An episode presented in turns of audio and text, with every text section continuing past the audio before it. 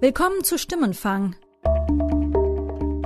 dem Politik-Podcast von Spiegel Online. Die Spannung steigt und der Countdown läuft. Der Wahlabend im Willy Brandt-Haus um 18 Uhr. CDU, CSU 33,5 Prozent, sehr deutliche Verluste, ähnlich wie 2009. SPD 21 Prozent, schlechtestes Ergebnis bisher überhaupt. Erstaunlich gefasst, so kommt es mir vor, nehmen die Genossen das historisch schlechte Ergebnis der SPD auf. Lautes Entsetzen wird nur beim AfD-Ergebnis hörbar. Die AfD 13 Prozent, das sind sehr deutliche Gewinne erstmals jetzt. In unserer Bonus-Episode vom Wahlabend wollen wir auf drei Punkte schauen. Erstens, was bedeutet der Wahlausgang für SPD und CDU? Zweitens, wie gehen Grüne und FDP mit der Jamaika-Option um? Und drittens, welchen Ton setzt die AfD am Wahlabend? Aber der Reihe nach. Bei der SPD tritt gegen 18.30 Uhr Martin Schulz auf die Bühne.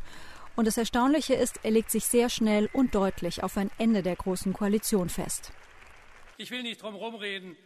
Wir haben unser Wahlziel verfehlt. Nach der Niederlage, die wir in unserem Kernland in Nordrhein-Westfalen erlitten hatten, haben wir nun auch die Bundestagswahl verloren. Mit dem heutigen Abend endet zugleich unsere Zusammenarbeit mit der CDU und der CSU in der Großen Koalition. Mit mir ist unter anderem auch der Kollege Florian Gartmann vor Ort im Willy Brandt-Haus. Hier ist seine Einschätzung. Florian, wie hast du den Moment um 18 Uhr hier im Willy Brandt-Haus erlebt? Ich war ja nun äh, in den letzten zweieinhalb Jahren schon bei etlichen äh, Wahlen, wo es für die SPD schlecht ausging. Ähm, aber so wie heute habe ich es noch nie erlebt, weil nämlich im Grunde genommen gar keine Emotion zu merken war. Es war, als ob der Raum tot war. Dafür gibt es dann zwei Erklärungen. Entweder die Leute haben es schon geahnt oder der Schock sitzt so tief, dass man eben noch nicht mal mehr die Kraft hat, jetzt zu stöhnen viele Parteimitglieder, mit denen ich jetzt spontan gesprochen habe, so erste Reaktionen, ich muss sagen, da war doch überwiegend ähm, die Antwort, große Koalition oder Opposition, nein, bitte Opposition, das brauchen wir jetzt, noch eine weitere große Koalition würde der Partei nicht gut tun. Wie schätzt du es ein? Ähm, es haben ja jetzt mehrere ähm, wichtige Leute schon vor der Kamera ähm, ganz klar gesagt, dass sie keine große Koalition wollen. Das wird jetzt, glaube ich, die Devise sein. Die Frage ist aber auch, welche Halbwertszeit es hat. Denn in drei Wochen stehen in Niedersachsen die vorgezogenen Landtagswahlen an. Bislang regiert dort SPD-Ministerpräsident Stefan Weil. Sollte er die Wahl aber verlieren, würde in der Partei vermutlich noch einmal alles, inklusive der künftigen Rolle von Martin Schulz, in Frage stehen. Ortswechsel. Im Konrad-Adenauer-Haus bei der CDU kommen kurz nach 19 Uhr Angela Merkel und die Parteispitze auf die Bühne. Das Publikum jubelt, aber Sieger sehen anders aus. Merkel bleibt zwar Kanzlerin, aber mit knapp 33 Prozent holt die Union das zweitschlechteste Ergebnis ihrer Geschichte.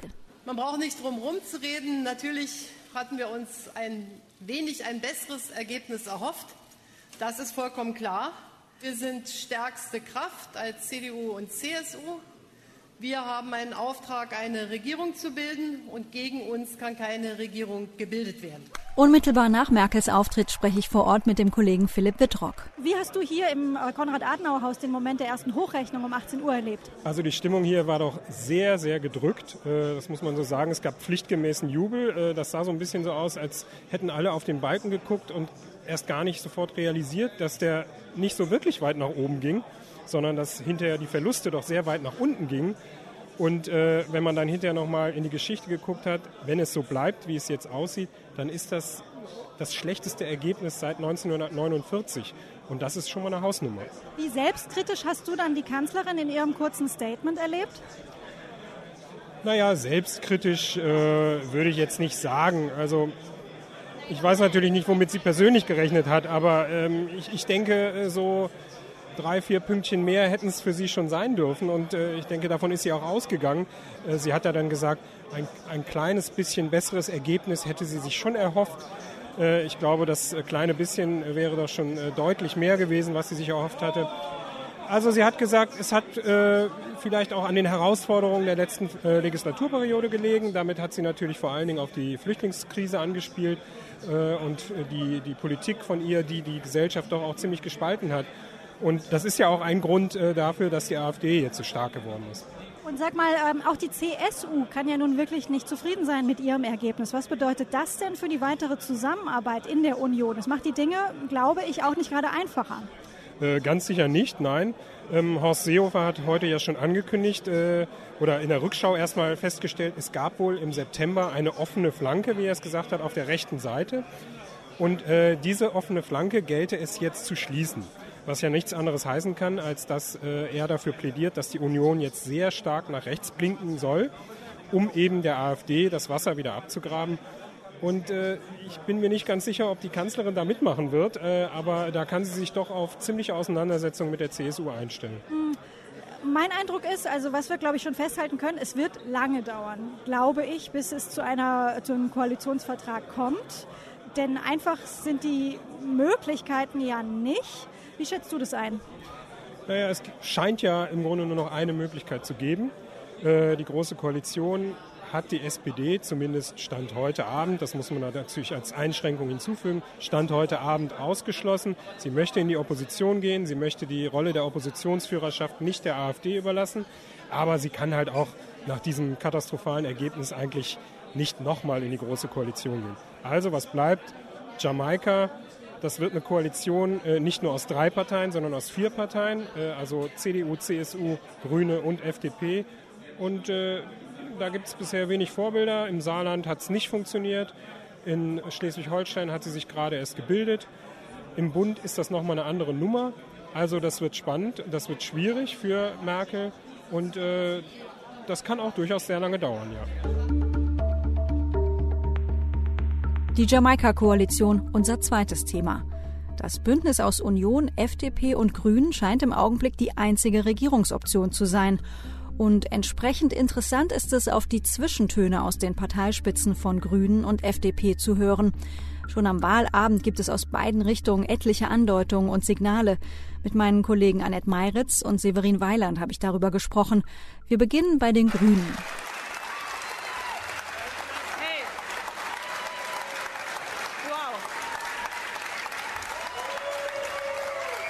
Wir haben jetzt ein Wahlergebnis, das auch kompliziert ist. Wir haben nicht alle Wahlziele erreicht. Da sollten wir auch nicht drum rumreden, so groß die Freude jetzt hier ist. Wir sind eben nicht drittstärkste Kraft geworden. Aber wir haben ein Wahlergebnis, mit dem wir jetzt umgehen müssen. Und das heißt Verantwortung. Annette, du kommst von, vom Wahlabend der Grünen. Ähm, magst du mal erzählen, wie war da die Stimmung um 18 Uhr? Es ist ja dann am Ende doch noch ein bisschen besser ausgegangen als gedacht. Also für eine Millisekunde war um 18 Uhr Unglauben. Es war richtig so ein, war so ein spürbares, ganz kurzes Schweigen im Saal, weil, glaube ich, ganz viele Leute zweimal geguckt haben, kann die Zahl stimmen. Und sag mal, hast du denn in den ersten Reaktionen von Özdemir und Göring-Eckardt schon Signale Richtung Jamaika gehört? Ja, sofort. Die Signale waren äh, sofort da. Also Jem Özdemir stand auf der Bühne und hat noch live sein Statement auf einen Zettel geschrieben. So sah es zumindest aus, wenn das jetzt kein Showstand war. Wir werden die Einladung selbstverständlich annehmen zu Gesprächen. Aber es gilt das, was wir vor der Wahl gesagt haben. Wir wollen dieses Land verändern. Uns geht es nicht darum, dass wir regieren um des Regieren Willens, sondern uns geht es darum, dass sich einige Dinge grundlegend ändern müssen. Wir können in keine Regierung gehen, ohne dass es eine klare Vorfahrt für den Klimaschutz gibt. Alles andere geht mit Bündnis 90 Die Grünen Und er sagte relativ schnell den Satz, wir werden uns vor unserer Verantwortung nicht drücken. Also das heißt ganz klar, das Wort Jamaika fällt dann nicht, aber es ist völlig klar, was damit gemeint ist. Wir gehen, wenn wir gefragt werden, und das werden die Grünen wohl, in Sondierungsgespräche und mit jedem, mit dem man gesprochen hat an dem Abend, ob Linksflügel oder Realos, alle waren schon strategisch im Kopf dabei, was bedeutet das jetzt, was müssen wir für Ziele aufgeben und was müssen wir unbedingt für Ziele durchkriegen. Das heißt, im Kopf ist dieses Gebilde Jamaika schon noch am Wahlabend, noch ne, schon eine Stunde nach der Wahlparty gezimmert worden. Und das ist total interessant, was natürlich auch daran liegt, dass es keine andere Option gerade gibt ähm, und die Grünen wissen, dass sie da nicht rauskommen. Sie müssen das jetzt durchziehen, weil sonst wird man ihnen ewig, sonst wären sie die Verweigerer und sie wären diejenigen, die zu unflexibel sind. Und sie sind schuld an Neuwahlen. Das heißt, sie wissen genau, dass sie das jetzt irgendwie hinkriegen müssen. Wir wechseln von den Grünen zur FDP. Platz drei haben auch die Liberalen nicht geschafft, aber sie konnten den Wiedereinzug in den Bundestag sichern. Ich habe Severin Weiland kurz nach Christian Lindners Auftritt in der Parteizentrale getroffen. Union, SPD, Grüne und Linkspartei haben zugelassen, dass die politische Mitte vier Jahre verwaist war. Auch deshalb konnte weit rechts der Mitte eine neue Kraft entstehen.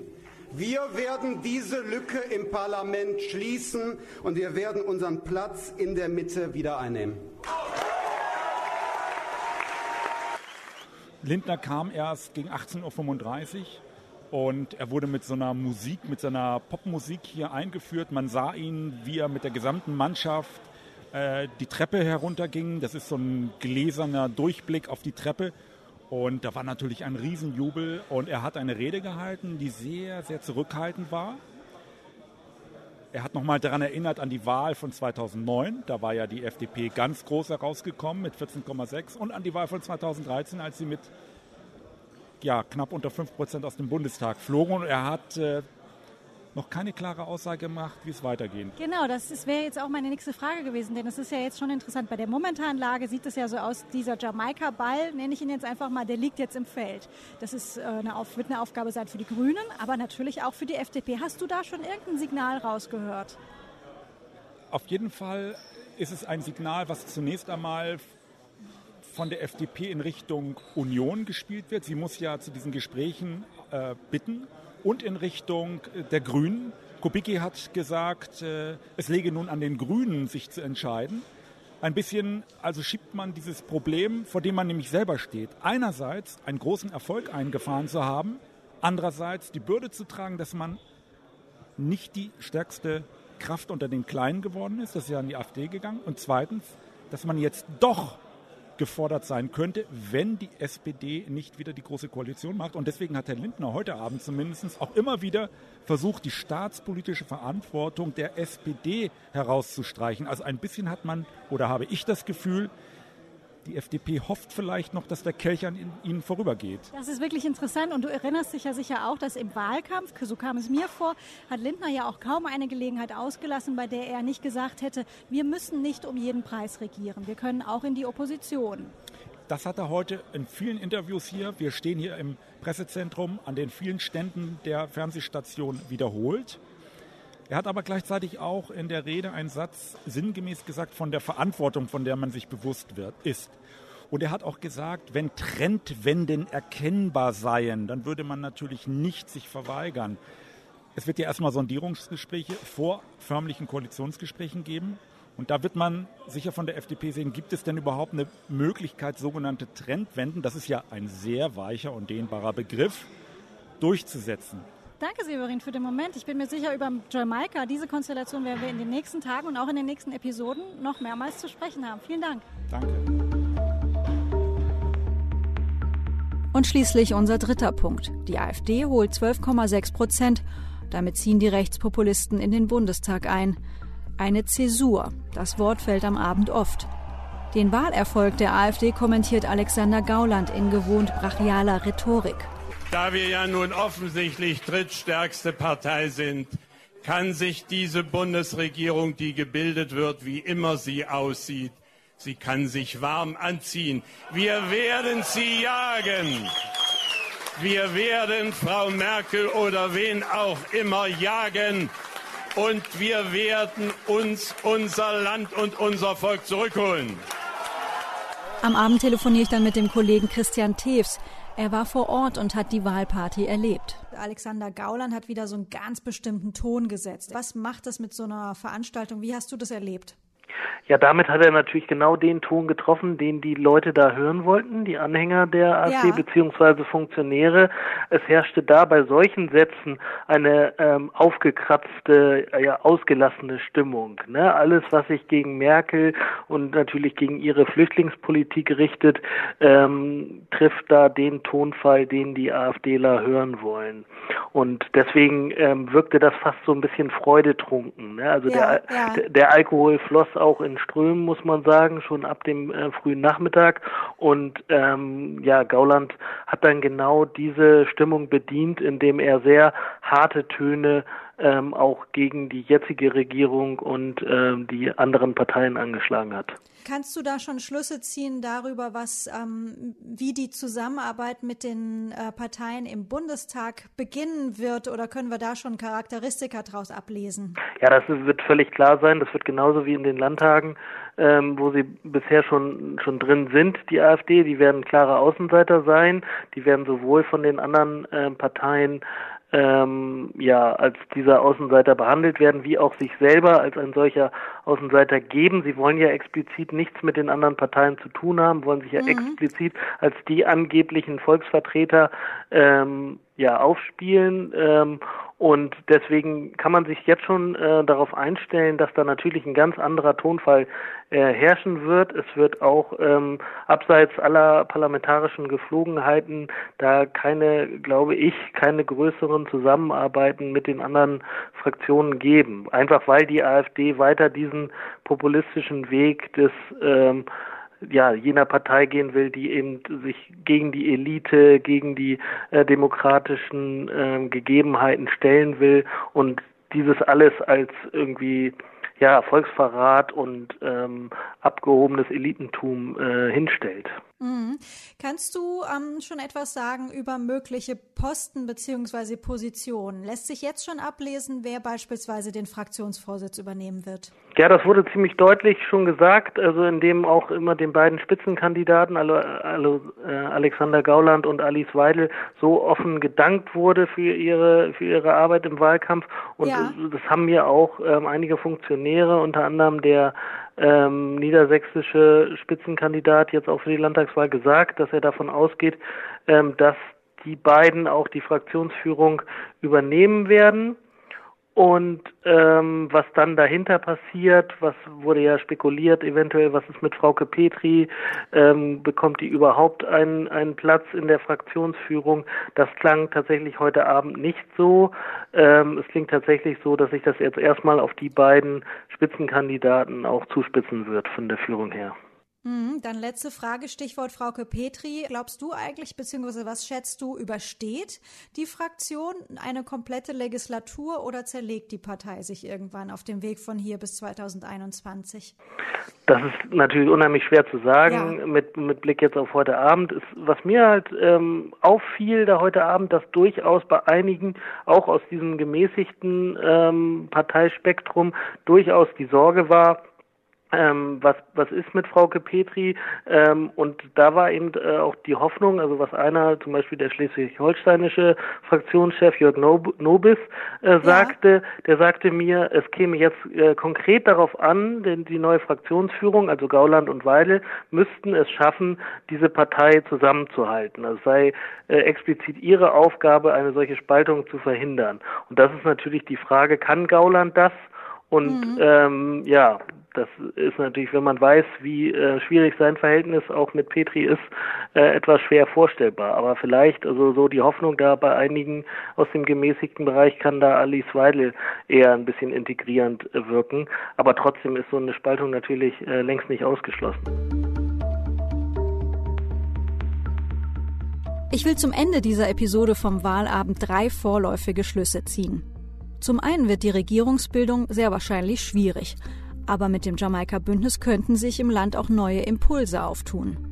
Der Einzug der AfD in den nächsten Bundestag fordert alle Parteien heraus. Die Debatten im Parlament dürfen aber nicht einfach nur lauter, sie müssen engagierter, streitbarer werden. Und schließlich, Angela Merkel hat am Wahlabend angekündigt, sie wolle die AfD-Wähler zurückgewinnen.